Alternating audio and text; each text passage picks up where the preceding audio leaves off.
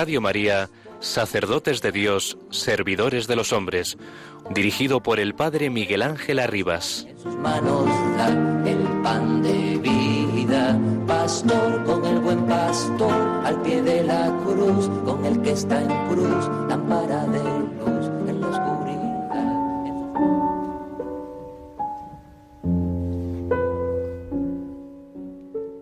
Él les dijo, Esforzaos en entrar por la puerta estrecha, pues os digo que muchos intentarán entrar y no podrán. Buenas tardes, hermanos y amigos de Radio María. Bienvenidos a este programa habitual de la tarde de los domingos. Sacerdotes de Dios, servidores de los hombres, hoy en directo desde los estudios de Radio María en Paseo Lanceros, Cuatro Vientos, Madrid. Hoy vamos a invertir el orden de lo que habitualmente llevamos como proyecto en el programa. Dejaremos para el final la reflexión en torno a un fragmento de San Juan de Ávila y la oración con el Evangelio del día. Y vamos a empezar directamente con la entrevista. Hoy, en vez de un sacerdote, tengo la dicha de poder entrevistar a un seminarista de la diócesis de Zamora. Pero antes de ponerme en contacto con Enrique, que ya nos está escuchando, permítanme también unas palabras, luego lo continuaré después en la segunda parte del programa, unas palabras de San Juan de Ávila, que nos pregunta si somos del Espíritu Santo o del espíritu de la mundanidad, una palabra que con tanta frecuencia utiliza el Papa Francisco. ¿Qué guía nuestro espíritu? ¿El Espíritu Santo o el espíritu de la mundanidad? Escuchamos estas palabras brevísimas pero que nos interpelan. Si estamos llamados a entrar por la puerta estrecha, eso significa que hemos de vivir desprendidos de nosotros mismos para que el único tesoro, la única perla preciosa sea Jesucristo, dueño y Señor de nuestra vida, el todo de nuestra existencia. Escuchamos a San Juan de Ávila, brevísimo. Por su gracia cumplimos lo que nos manda en su ley. Estas son cosas tan claras que no las conoce el mundo, porque Él está en ceguera. Y como dice el Señor, no puede recibir el Espíritu Santo porque no le conoce ni le ve. Pues, triste mundo. Si no puede recibir al Espíritu Santo, forzosa cosa es que reciba al Espíritu malo. Y de aquí le vienen los males, que como la gente guiada por el espíritu del error y de la maldad, hacen cosas conformes a su corazón. Pero sentencia en firme Dios, que el mundo se pasa y sus codicias, y el que hace la voluntad del Señor vive y permanece para siempre. De una carta a un conocido suyo, San Juan de Ávila.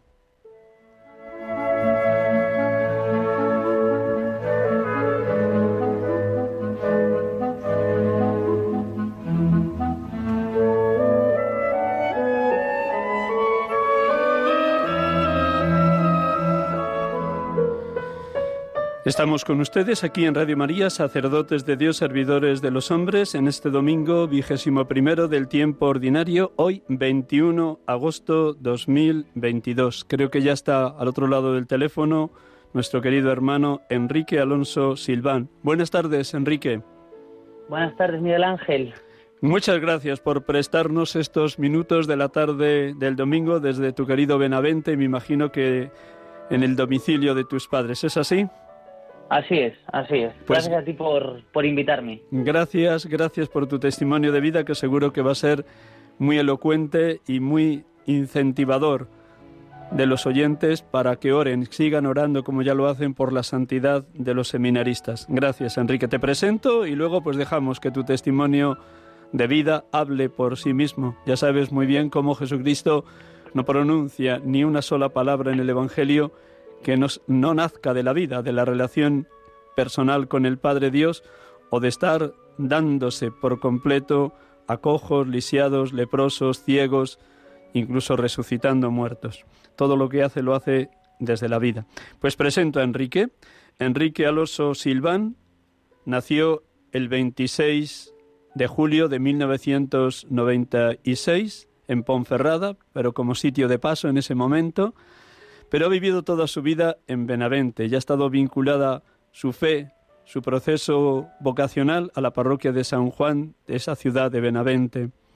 Él está estudiando ahora mismo quinto de teología, pero luego nos contará cómo ha vivido dos periodos formativos, de primero a tercero de teología, de los 18 a los 21 años, y luego unos años de interrupción estudiando magisterio en Zamora. Ha retomado los estudios, está a punto de comenzar quinto de teología y en este momento su destino pastoral es la parroquia de Villalpando, de la diócesis de Zamora, cuyo titular de esta parroquia es la Inmaculada Concepción.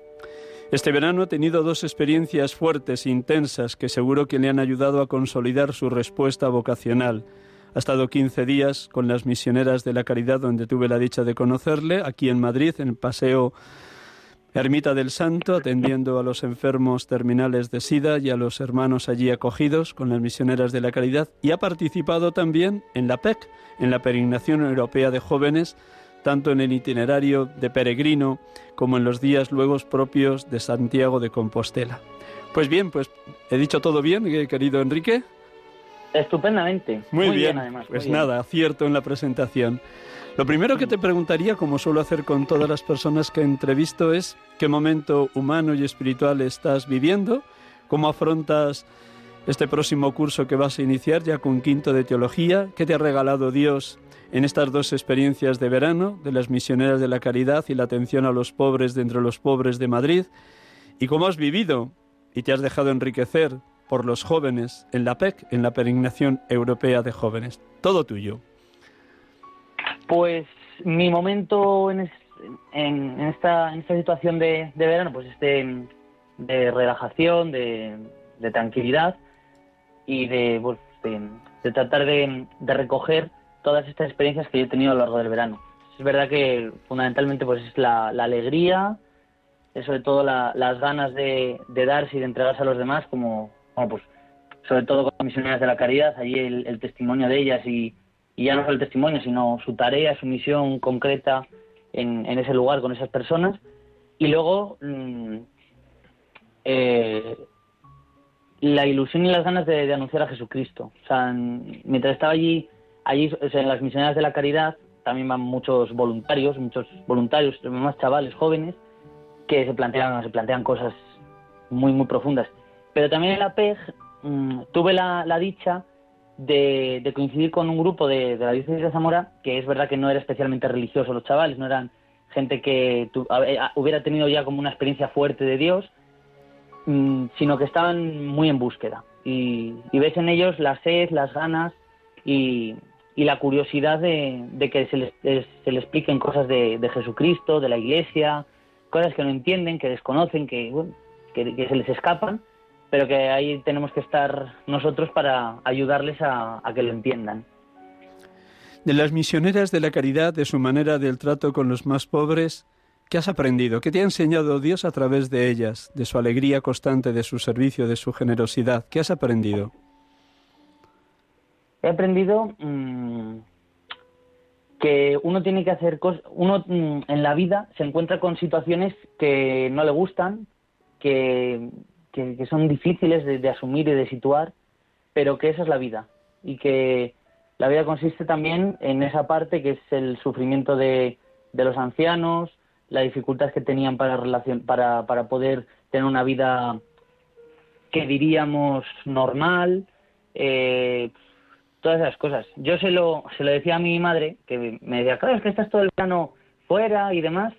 Mm, yo le decía, esta experiencia ya verás como me va a venir muy bien para cuando seáis más mayores y tenga yo que, que cuidaros y atenderos como, como os merecéis, porque te ayuda a ser más consciente de la limitación que uno tiene y que uno llegará a tener, claro, que todos llegaremos a ser mayores, todos llegaremos a tener que ser dependientes de otros y a todos llegamos.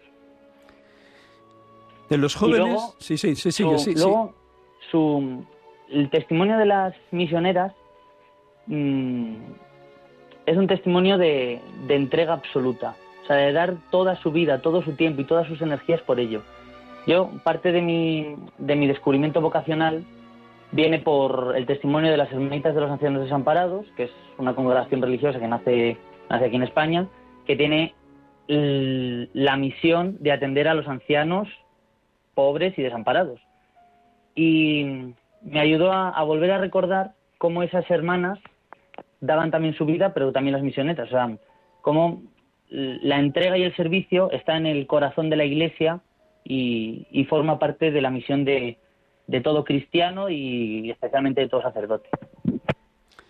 Enhorabuena y felicidades por esa experiencia de contacto también con las hermanitas de los ancianos desamparados. Tengo la dicha de acompañarlas desde hace muchos años. Este verano he estado un mes entero en la ciudad de Guadalajara, en México, con ellas, en ah. ejercicios espirituales y en unas experiencias muy hermosas sobre lo que es su carisma. Así que enhorabuena, Enrique, de verdad, de corazón. Volviendo a la PEC, a los jóvenes, decías que el grupo de jóvenes de la diócesis de Zamora eran jóvenes en búsqueda, que tal vez no habían tenido una experiencia fuerte de Dios, de Jesucristo. ¿Cuál era la pregunta más frecuente que te formulaban, Enrique? Pues había varias, pero entre ellas, eh, sobre todo por, por la figura del, seminarista y del, y del cura. O sea, ¿y, ¿y, cómo es eso que Dios te llama? ¿Cómo es eso? Vamos a ver. O sea, es una pregunta como muy o sea, muy común, que les costaba situarlo. Les gustaba. Claro, pues tienes que ir a cosas básicas, básicas, básicas, porque es que ni, ni les suenan algunas cosas. O sea, era una de las preguntas más llamativas. ¿Y qué les cuántas veces tuviste que contar tu propia experiencia vocacional?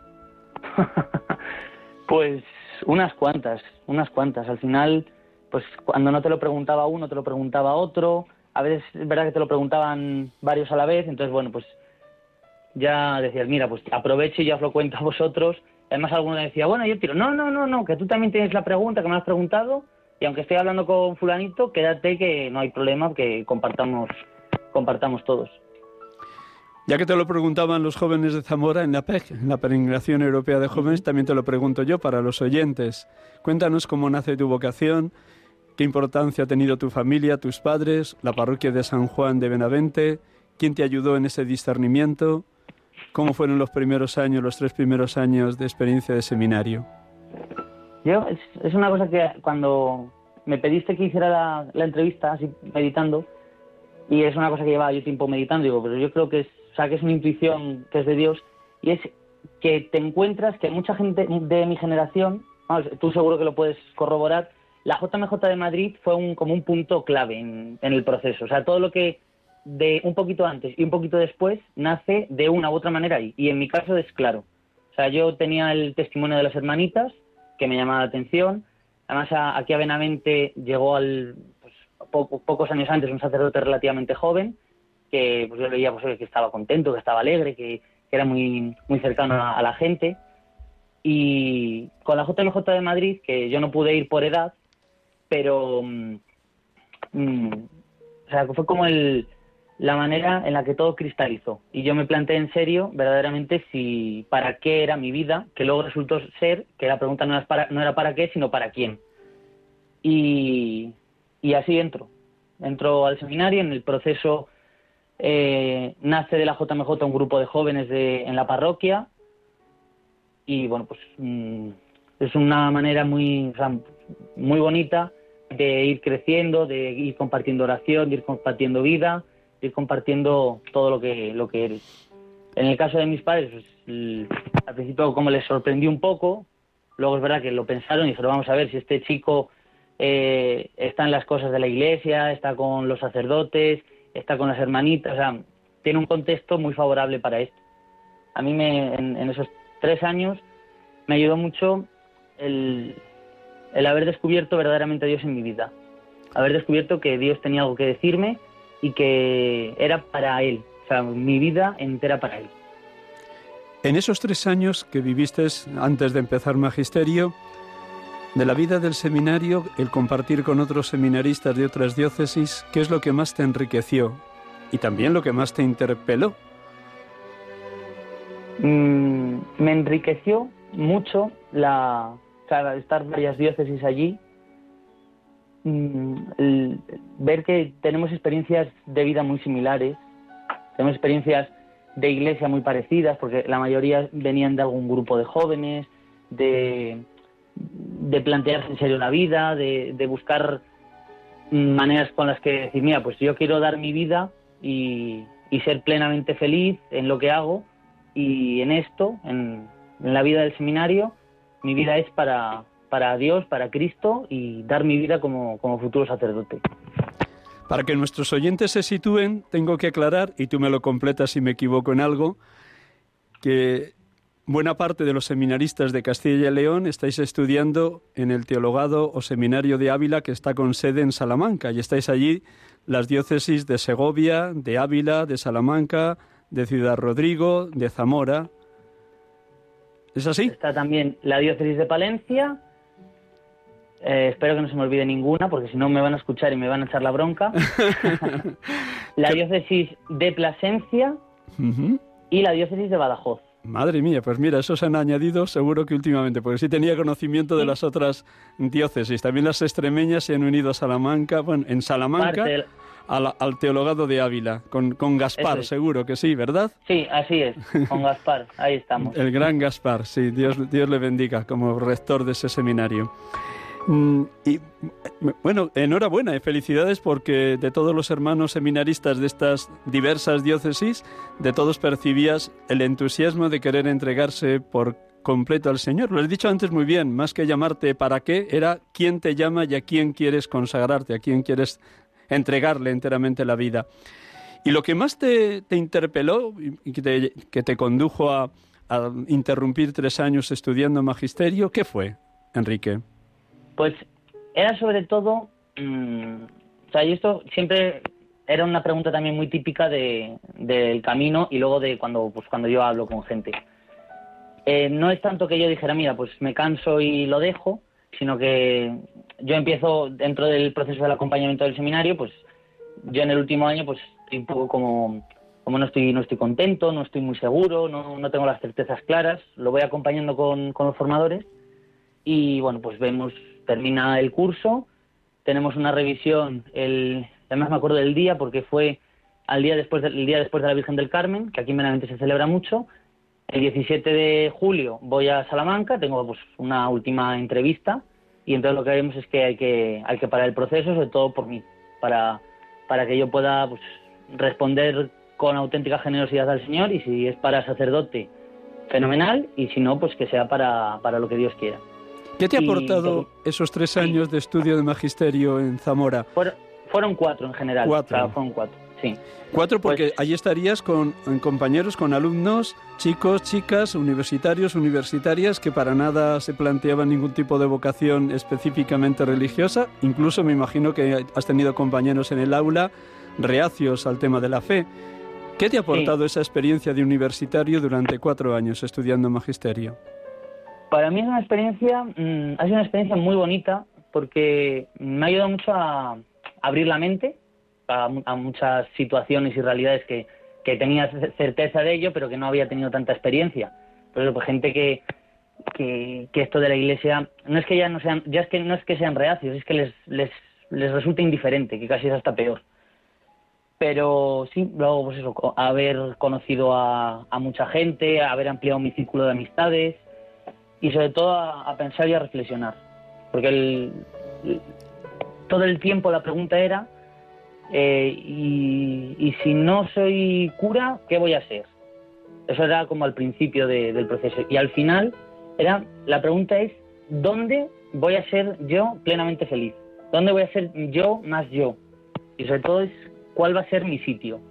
Y al final de todo el proceso, yo descubrí que, que mi sitio tenía que ser el, la vida como sacerdote. O sea, me, no, no dejaba de llamarme la atención eh, la vida de, de, la vida mía vivida como sacerdote, la oración, la celebración de los sacramentos, el dar testimonio de mi fe, eso es para mí como una parte importante de, de esto. O sea, como para mí la fe es algo esencial a mí y no me planteo la vida sin, de otra manera.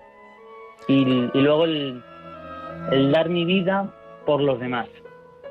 O ir al, que es una cosa que, yo creo que, es muy sacerdotal, el, el, ayudar y estar cerca de los que más sufren, que no tienen que ser, pues eso, lo, que he vivido con las misioneras de la caridad o con las hermanitas, sino el que no tiene a Cristo en su vida, que al final se encuentra que le falta algo, le falta algo en su vida, que es ese alguien que te llena del todo y, te hace pues vivir la vida con, esperanza, con ilusión, con un sentido, con, algo más, algo más.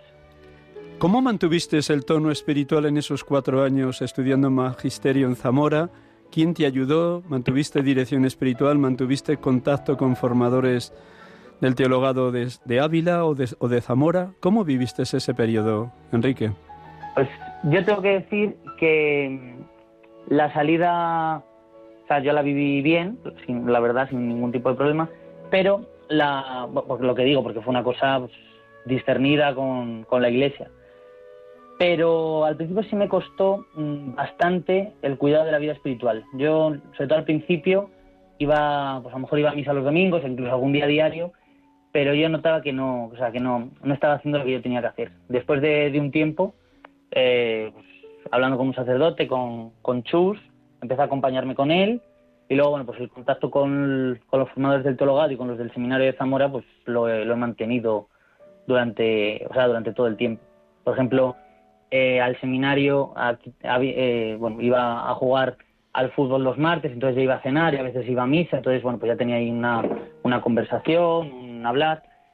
Y luego con el tiempo fui viendo la necesidad de, o sea, también con, mi acompañante espiritual, de, cuidar la vida espiritual. O sea, rezar por las mañanas, eh, meditar con el Evangelio, vivir la Eucaristía con más, con más verdad, el confesarme más habitualmente. fue también un, proceso. Yo, yo, creo que también sería de Dios ese proceso. O sea, con el tiempo ir descubriendo la importancia, la necesidad y, y lo esencial que es para mi vida la, la, vida espiritual, porque sin ella me pierdo una parte muy importante de, lo que, de lo que yo soy. ¿Cómo has vivido ese curso pasado, cuando ya te incorporaste de nuevo al teologado de Ávila allí en Salamanca con todos los otros hermanos seminaristas de, de Extremadura y de Castilla-León?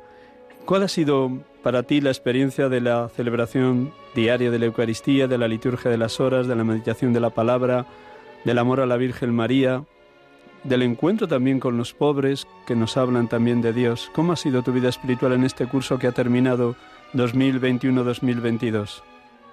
Yo al principio iba un poquito, entre comillas, de miedo, porque digo, a, ver si el cambio va a ser tan grande y me, va a costar tanto entrar en la, en la rutina de, de, la oración, de la celebración de la Eucaristía, de, la vivencia de, la fraternidad con los otros, y sorprendentemente, incluso para mí, pues fue con bastante normalidad.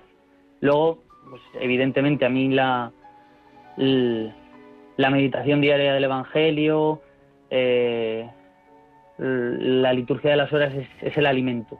Sin él mm, no soy capaz de, de, vivir mi vocación y mi vida como, como, como tengo que hacerlo. Luego la experiencia de fraternidad, claro, fue nueva porque de cuando yo me fui a cuando yo he vuelto, no sé quedaban dos de cuando yo estaba. Pero es verdad que como he ido yendo por allí como varias veces al año al, al seminario mayor, pues te vas conociendo a la gente y ellos pues más o menos les suenas. Pero es cierto que yo no los conocía. Y ha sido una experiencia también muy bonita de conocer gente pues, pues como la que yo conocía antes, con las mismas inquietudes, con las mismas experiencias, con sensibilidades diferentes, pero con el tronco común que, es servir a, Dios y dar la vida por los demás. Es una experiencia bonita. también. Hemos hablado del presente y del pasado, de tu camino vocacional. Vamos a mirar hacia adelante.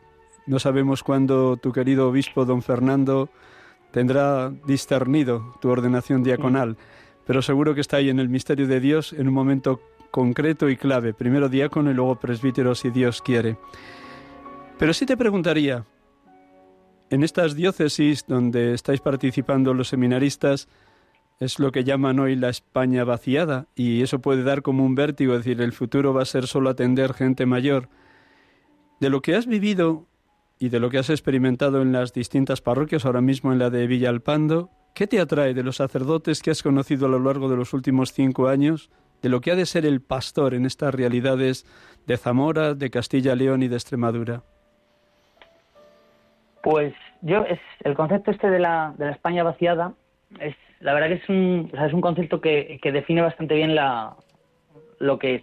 Es verdad que geográficamente la, la diócesis de Zamora está situada en una zona mm, que pierde población permanentemente. Además, siempre lo digo, es la, la provincia de España que más población pierde al año. Estamos ahí justo en la raya de Portugal. Entonces, es verdad que es una situación complicada y veremos a ver con los años cómo evoluciona todo esto pero mm, acabas descubriendo que también en esas zonas, primero, ya no es solo gente mayor, sino que incluso también hay gente, gente joven, incluso familias. Hay, eh, es un proceso que incluso una, una vida rural en estos pueblos de fin de semana, que también la hay. Entonces, tratar de ver eso. Y luego eh, tenemos pues varias ciudades, está Zamora, que es la capital, que es la más grande, eh, está Toro, que también es un sitio relativamente grande, está Benavente. el Villalpando, en el pueblo en el que yo estoy, es un pueblo de los que nosotros llamamos grandes. De hecho, a fue un grupo, llevamos un grupo de nueve chavales, con lo cual nueve chavales de 16, 17 años, o sea, chavales bien. Y de lo que tiene que ser un sacerdote en, en esto, yo creo que lo fundamental es la presencia, es estar, estar con la gente y, estar en, eh, en las situaciones fundamentales de, su vida. es verdad que lo que más hace un sacerdote en esta zona, sobre todo en la zona más rural, es eh, enterrar.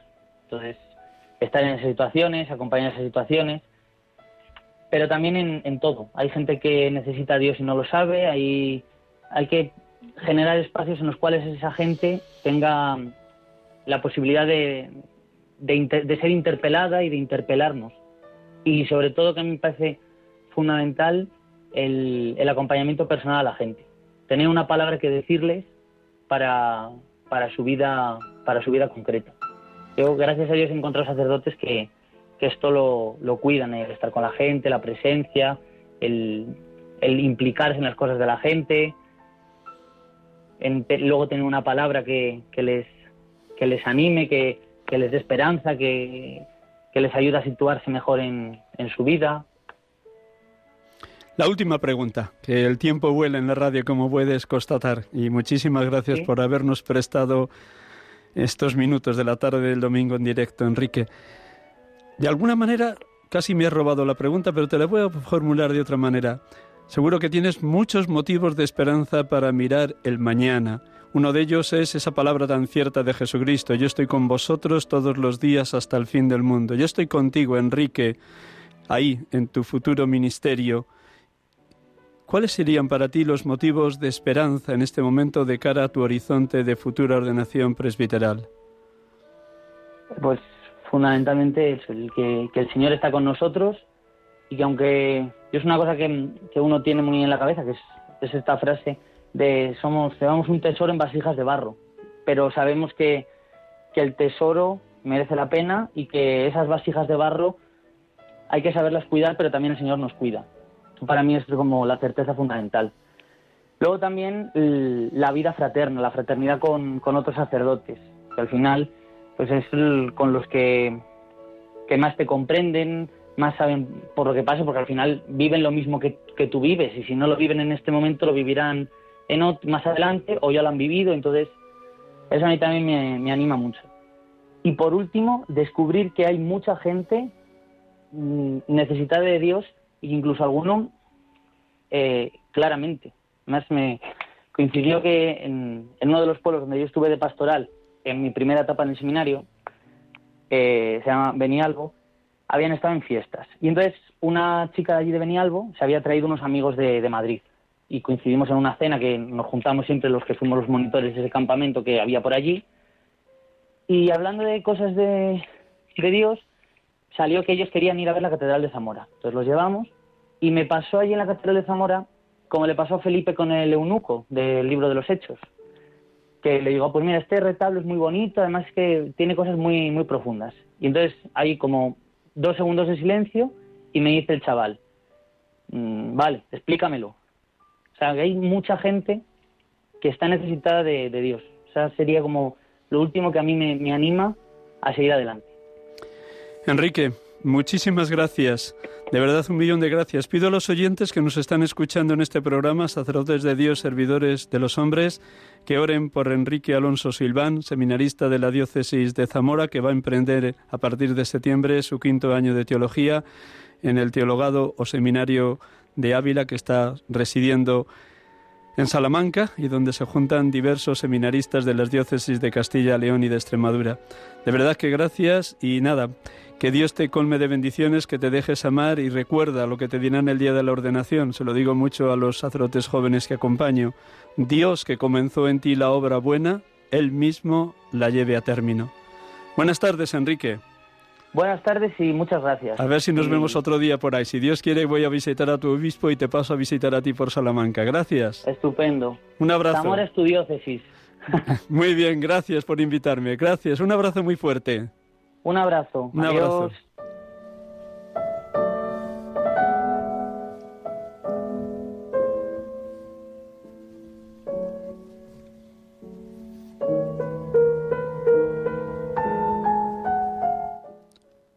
Estamos aquí con ustedes en Radio María, en este programa habitual de la tarde de los domingos, sacerdotes de Dios, servidores de los hombres, en esta segunda parte del programa que habitualmente es el inicio del mismo. Estamos hoy, como bien saben todos ustedes, en este vigésimo primer domingo del tiempo ordinario, 21 de agosto 2022, en esta casa de la radio de Radio María, nuestra Madre. Y después de la entrevista que hemos podido llevar adelante en directo, comentamos el Evangelio de hoy. Pero antes de orar con el Evangelio, permítanme unas palabras de ese gran santo que es San Juan de Ávila, que a los sacerdotes nos invita permanentemente a la santidad. En uno de sus sermones, en los que él habla de cómo se tiene que vivir el camino de la conversión, de cómo tenemos que estar muy atentos a las astucias, argucias, engaños, sutilezas, estrategias del diablo. Si verdaderamente somos de Cristo, estamos en Cristo, Él sale victorioso. Él ya vencido el pecado, la muerte y el mismo Satanás. Dejándonos habitar por Cristo, Él también saldrá victorioso en nosotros, por nosotros, con nosotros. En el mundo tendréis luchas, pero tened valor yo he vencido al mundo, nos dice Jesús. Escuchamos a San Juan de Ávila y luego oramos con el Evangelio de este domingo vigésimo primero del tiempo ordinario. Tus enemigos, hermano, y sus astucias y maneras, ya las hemos dicho, pero mucho más fuerte es Dios para librarte de todo, y más bien te puede hacer bien que mal que el mal de todos los demonios. Solamente quiere Dios que te fíes de Él, que te arrimes a Él, que confíes en Él y desconfíes de ti mismo. Y de esta manera ayudarte a... Y con su ayuda vencerás a todo el infierno que venga contra ti. De esta firme esperanza no te dejes caer, porque se enojará de ello, ni porque los demonios sean muchos y muchas las tentaciones y bravas y de muchas maneras, está siempre arrimado a Él. Porque si este arrimo y fuerza no tienes con el Señor, luego te caerás y temerás cualquier cosa. De puro flojos y temerosos no servimos al Señor. Si tuviéramos un corazón varonil, amigo de padecer trabajos por la honra de Dios, no nos espantarían las tentaciones, que de personas, que de corazones hay flojos y quejosos, porque son tentados, como los que así tentados se aflojen y descontenten, como si esto lo permitiera Dios para daño suyo. Tened paciencia en los trabajos y tentaciones, pues es cierto que el Señor los permite por vuestro bien.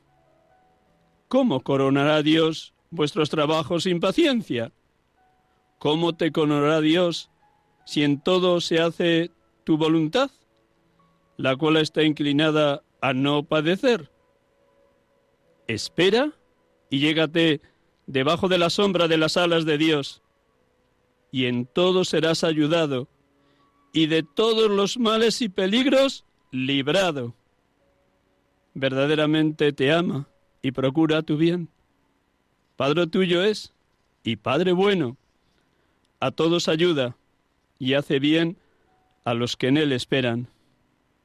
Sermón noveno del tiempo de Cuaresma, primer domingo, San Juan de Ávila.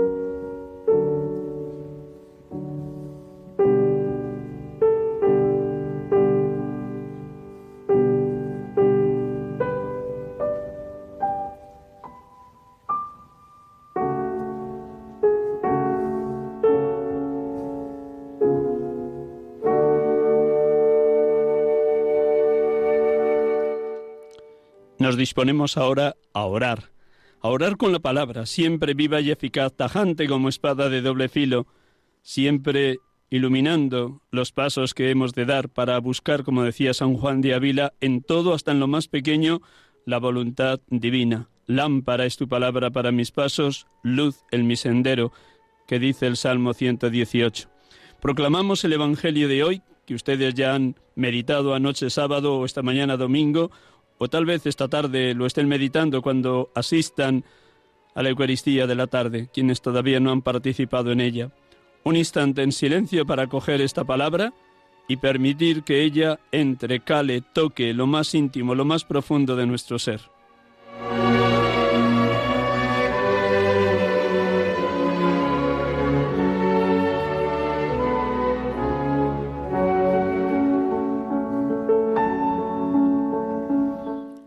Del Evangelio según San Lucas. En aquel tiempo Jesús pasaba por ciudades y aldeas enseñando y se encaminaba hacia Jerusalén. Uno le preguntó, Señor, ¿son pocos los que se salvan? Él les dijo, Esforzaos en entrar por la puerta estrecha, pues os digo que muchos intentarán entrar y no podrán. Cuando el amo de la casa se levante y cierre la puerta, os quedaréis fuera y llamaréis a la puerta diciendo, Señor, ábrenos. Pero él os dirá, no sé quiénes sois. Entonces comenzaréis a decir, hemos comido y bebido contigo, y tú has enseñado en nuestras plazas. Pero él os dirá, no sé de dónde sois.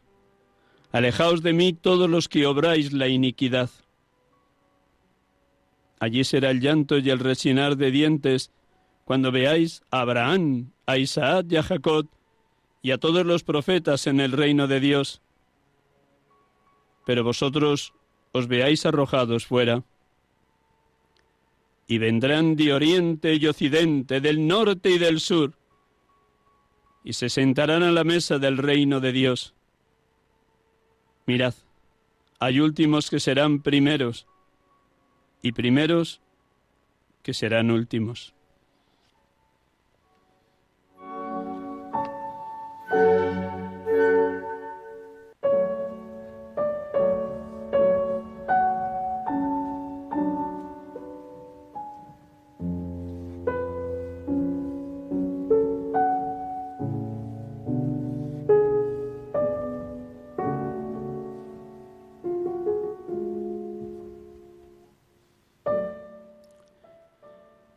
Bendito y alabado seas, Padre, porque quieres que todos los hombres se salven y lleguen al conocimiento de la verdad.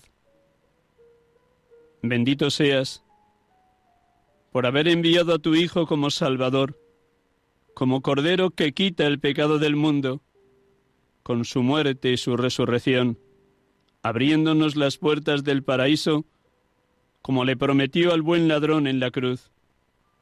En verdad te digo, hoy estarás conmigo en el paraíso. Gracias, Padre, porque a quien no cometió pecado, lo hiciste reo de pecado para que obtuviéramos en él y por él la justificación. Nos has amado primero, nos has enviado a tu Hijo como víctima de propiciación por nuestros pecados. Cuánto amor nos muestras en la entrega de tu Hijo en la cruz. Cuánto amor resucitándolo de entre los muertos. Gracias, Padre. Bendito y alabado seas, Señor Jesús,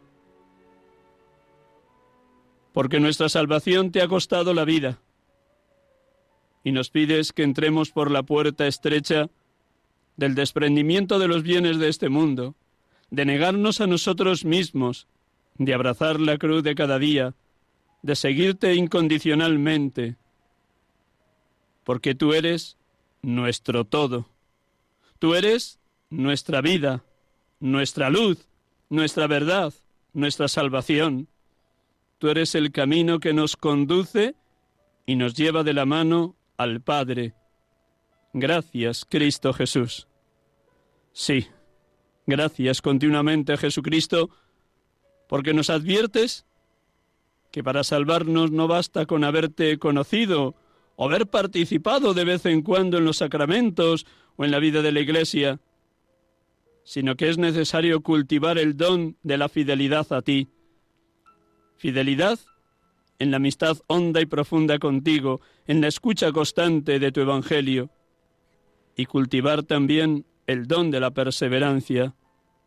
Perseverancia en el don de la oración continua, en la Eucaristía vivida y celebrada como eterna novedad, en la vida comunitaria siendo instrumentos de comunión y de unidad, en la constancia en responder a tu llamada a la santidad. Gracias, Cristo Jesús. Bendito y alabado seas, Espíritu Santo, porque nos recuerdas y actualizas todo lo que Cristo nos ha enseñado con sus obras y sus palabras. Bendito seas, oh Consolador Divino, porque nos abres la mente, el corazón y el alma a la universalidad de la Iglesia. Tú nos ayudas a escuchar en boca de Jesús hoy. Y vendrán de oriente y occidente, del norte y del sur, y se sentarán a la mesa del reino de Dios. Gracias, Espíritu Santo, por empujarnos cada día a participar de esa mesa eucarística que es el cuerpo entregado y la sangre derramada de nuestro Señor Jesucristo. Gracias, tú que eres el dedo de la mano de Dios, porque nos conviertes, nos transformas, para que imitemos a Cristo en su abojamiento, en su anonadamiento, en su gesto de lavar los pies, de tomar la posición del esclavo, de ocupar el último lugar, porque hoy nos dice también, mirad, hay últimos que serán primeros y primeros que serán últimos. Enséñanos, edúcanos, transfórmanos, conviértenos, oh Espíritu de la verdad, para que nuestro gozo sea darlo todo sin esperar nada a cambio, dejando resonar en nuestras entrañas esas palabras tan claras de Jesús. Hay más alegría en dar que en recibir. Gracias, Espíritu de Dios. Bendito y alabado seas, Padre. Bendito y alabado seas, Hijo. Bendito y alabado seas, Espíritu Santo. Oh Santa Trinidad, oh Dios amor, oh perfectísima comunión de los tres. Adorado Dios amor.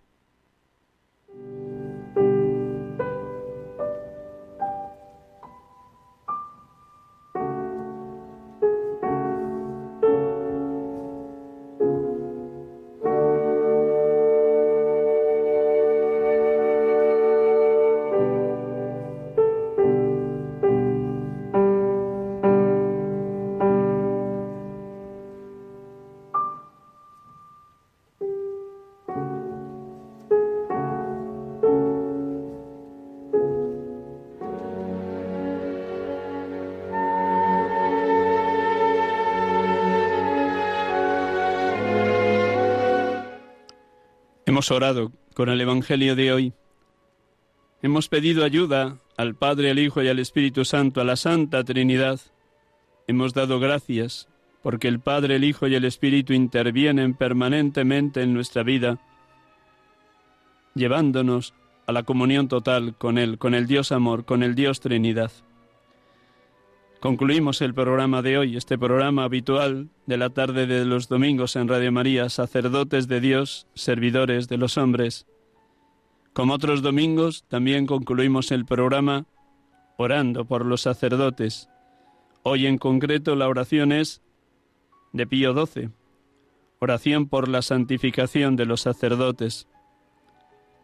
Le doy gracias a Dios por cada uno de ustedes, queridos oyentes, por esa certeza que anida en mi corazón de que constantemente, diariamente están orando por esta santificación de los sacerdotes, cada uno a su manera, y en el momento que el Espíritu Santo le sugiere a cada uno, pero con el mismo fin, con la misma meta, con el mismo deseo, en la certeza de que el Señor Jesús nos enseña y nos escucha, y nos enseña diciendo, pedid y se os dará, buscad y encontraréis, llamad y se os abrirá, porque el que pide recibe, el que busca encuentra y al que llama se le abre.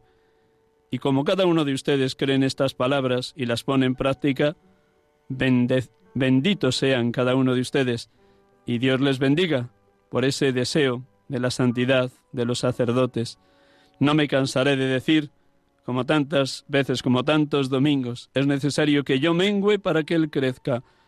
Pidan, por favor, que los sacerdotes seamos muy humildes, para que colaboremos en la obra maravillosa que Dios obra en cada uno de los bautizados, para que seamos imagen de quien es la puerta que nos conduce al redil, Jesucristo, buen pastor, para que nos dejemos transformar y conducir por el buen pastor, él es la puerta de acceso a la vida eterna. Lo que le ha dicho al buen ladrón nos lo dice a nosotros cada día. Te lo aseguro, es verdad, hoy estarás conmigo en el paraíso. La última palabra no la tiene el pecado, la muerte o Satanás.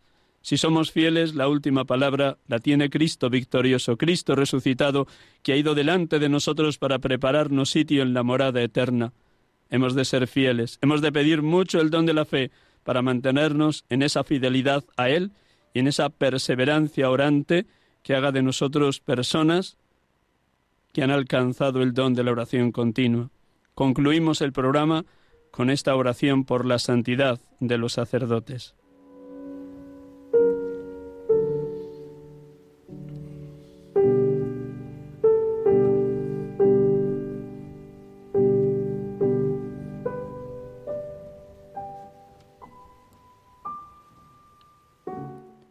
Oh Jesús, Pontífice eterno, buen pastor, fuente de vida, que por singular generosidad de tu dulcísimo corazón nos has dado nuestros sacerdotes para que podamos cumplir plenamente los designios de santificación que tu gracia inspira en nuestras almas.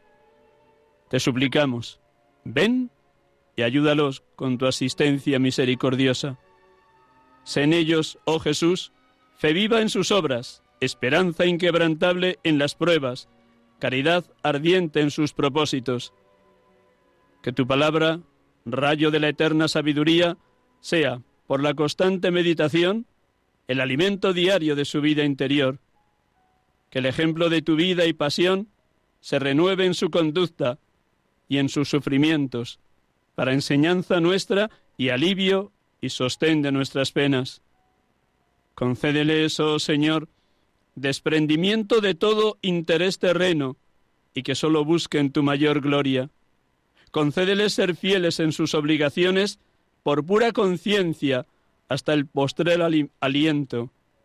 Y cuando con la muerte del cuerpo entreguen en tus manos la tarea bien cumplida, dales, oh Jesús, tú que fuiste su maestro en la tierra, la recompensa eterna, la corona de justicia en el esplendor de los santos. Amén.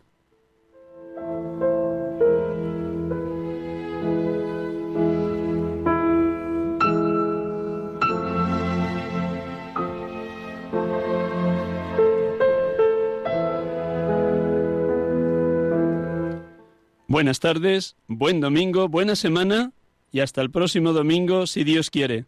Dios les bendiga, les hemos acompañado aquí en este programa habitual de la tarde de los domingos.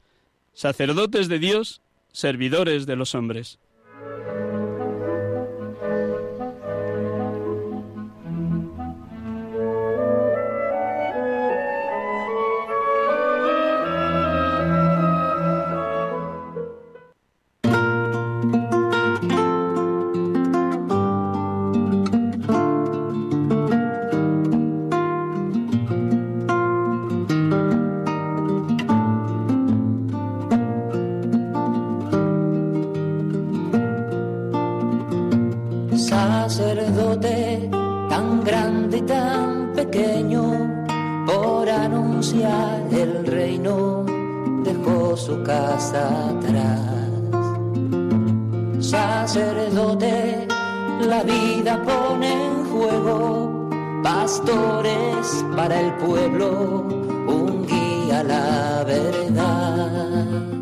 De escuchar el programa Sacerdotes de Dios, Servidores de los Hombres, dirigido por el Padre Miguel Ángel Arribas.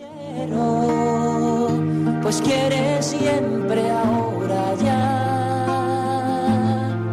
Pastor con el buen pastor al pie de la cruz, con el que está en cruz,